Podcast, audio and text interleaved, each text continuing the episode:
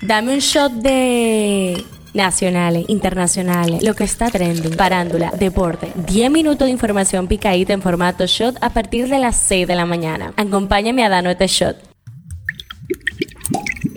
Buen día, feliz miércoles 4 de octubre, soy Gabriela de la O y esto es el Show Diario. El tema que está caliente aquí. El canal de riego La Vigía obra en proceso de rehabilitación desde hace varias semanas para contrarrestar los posibles efectos del caudal en construcción para desviar el agua del río Masacre a territorio haitiano. Entraría en funcionamiento en el transcurso de este miércoles. El tema que está caliente allá. El republicano Kevin McCarthy fue destituido este martes como líder de la Cámara Baja de Estados Unidos tras una moción en su contra presentada por un miembro de su propio partido en represalia por concesiones efectuadas a los demócratas. Esto es lo que está trending. La obra salvadora de las aguas del río Masacre para la irrigación de los cultivos de los agricultores de Dajabón podría desviar el raudal esencialmente en tiempos de sequía, reveló el presidente Luis Abinader durante la semanal con la prensa que realiza todos los lunes. Este miércoles 4 de octubre a partir de las 9 de la mañana se retomará el juicio contra la comunicadora Luz García en el condado de Collier, Florida, donde se le acusa de manejar bajo los efectos del alcohol. Luz García se declaró no culpable y solicitó ser representada por sus abogados en el juicio. Cinco cardenales conservadores de Europa, Asia, África y América han desafiado al Papa Francisco a ratificar las enseñanzas católicas sobre la homosexualidad y la ordenación de mujeres antes de una importante reunión en el Vaticano en la que se debatirán esos temas controversiales. Popeyes, la marca de pollo frito, anunció la apertura de su primer restaurante en Santo Domingo, República Dominicana, la cual tendrá lugar el próximo sábado 14 de octubre en el centro de la ciudad. Politiqueando un chin. El candidato al alcalde por la Fuerza del Pueblo en el Distrito Nacional, Rafael Paz, dijo este martes que no se ha pronunciado en los últimos días debido a que ha estado en observación y reflexión sobre el devenir de los acontecimientos en la política, sobre todo en su partido y el bloque opositor. El dirigente del PRM, Ramón Alburquerque, dijo este lunes que se sumará a la campaña reeleccionista del presidente Luis Abinader a pesar de no estar de acuerdo con la aspiración del mandatario que busca un segundo mandato presidencial. Un shot deportivo. Los campeones nacionales y del Caribe Tigres del Licey continúan recibiendo importantes integraciones con miras a defender la corona en el próximo torneo de la Liga de Béisbol Profesional de la República Dominicana que será dedicado a la periodista Anfalia Morillo. Pasa en TNT, pasa en el mundo. Un impactante incidente involucrando a un pastor de Kansas ha dejado a la comunidad consternada y con muchas preguntas sin respuesta. Matthew Richards, de 41 años, que servía como pastor de jóvenes en una iglesia cristiana local, ha confesado su intento de asesinato contra su esposa e hijos, además de un intento de incendio en su vivienda. Este aterrador suceso tuvo lugar el 16 de septiembre y ha resultado en graves cargos legales para Richards. El pastor reveló a las autoridades que cometió esos actos extremos debido al temor de que su familia descubriera que enfrentaban un inminente desalojo al mismo día del incidente, una situación financiera que había mantenido oculta. ¿Sabías que? La ciudad de Nueva York aprobó una ley que entró en vigor el pasado 5 de septiembre del 2023, la cual obliga a Airbnb y otras plataformas que ofrecen el mismo servicio a que el anfitrión se registre ante la ciudad y comparta físicamente el alojamiento con los huéspedes durante la estancia. También los propietarios no pueden alquilar un apartamento entero a usuarios que se queden por menos de 30 días. Otra movida polémica es que el máximo de huéspedes a la vez no debe de exceder de dos personas, por lo que las familias no podrán alquilar a través de la plataforma. La nueva legislación incluye otras medidas de carácter legal entre la empresa y la ciudad, como la de presentar documentación de planos y contratos, entre otros. Estreno del día. La aclamada cantante de reggaetón Karol G se prepara para iniciar su gira Mañana será bonito Latam Tour 2024 en febrero de ese año en el Estadio Azteca de la Ciudad de México, seguido de varias ciudades de Latinoamérica. República Dominicana también formará parte de esta esperada gira y se ha confirmado que el Estadio Olímpico Félix Sánchez Santo Domingo será el lugar donde se llevará a cabo el Mañana será bonito LATAM Tour 2024 el 15 de marzo. Cifra del día, 11.000. El viceministro de Supervisión de la Calidad del Ministerio de Educación, Oscar Amargós, explicó a Diario Libre que de los 76.000 docentes y aulas activos registrados por el estudio de demanda de personal docente administrativo y de apoyo de los centros, distritos y regionales, un poco más de 11.000 podrían ser resignados en los centros que tienen déficit. El sistema educativo dominicano tiene un total de 119.000 servidores con categoría de de los cuales unos 76.000 están en aulas impartiendo clases, de acuerdo con la auditoría recientemente realizada por el Viceministerio de Supervisión y Control de la Calidad del Minero. Este shot llega a ustedes gracias a Nina Mazorca. Esto ha sido todo por el día de hoy. Recuerda seguirnos en nuestras redes arroba